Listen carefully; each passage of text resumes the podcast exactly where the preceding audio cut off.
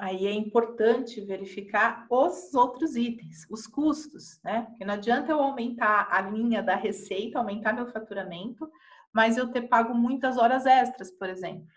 Ou ter pago gratificações ou algo da folha de pagamento que eu não, não tinha, eu não estava não tava lembrando desse gasto, vamos pensar assim, ou que eu coloquei naquele mês. Ou, ao mesmo tempo, eu aumentei alguma despesa. Eu comprei material de escritório a mais, eu gastei mais luz, você tem que voltar e analisar. Por isso que é importante os indicadores, porque a porcentagem ela vai te revelar. Opa, eu faturei mais, mas os meus custos foram muito maiores que a minha receita.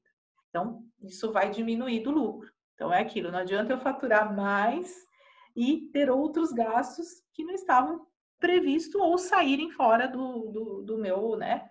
Saírem fora do meu controle. Aí não adianta, aí todo esse faturamento vai ser reduzido e eu fico com um lucro menor.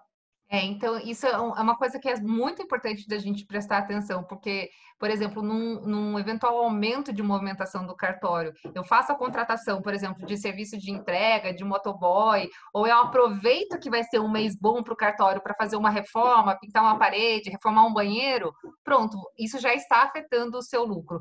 Não significa que você não deva fazer essas melhorias no cartório. A única coisa que a gente está colocando aqui é verificar a viabilidade e não fique no negativo, andar de acordo com as pernas, né?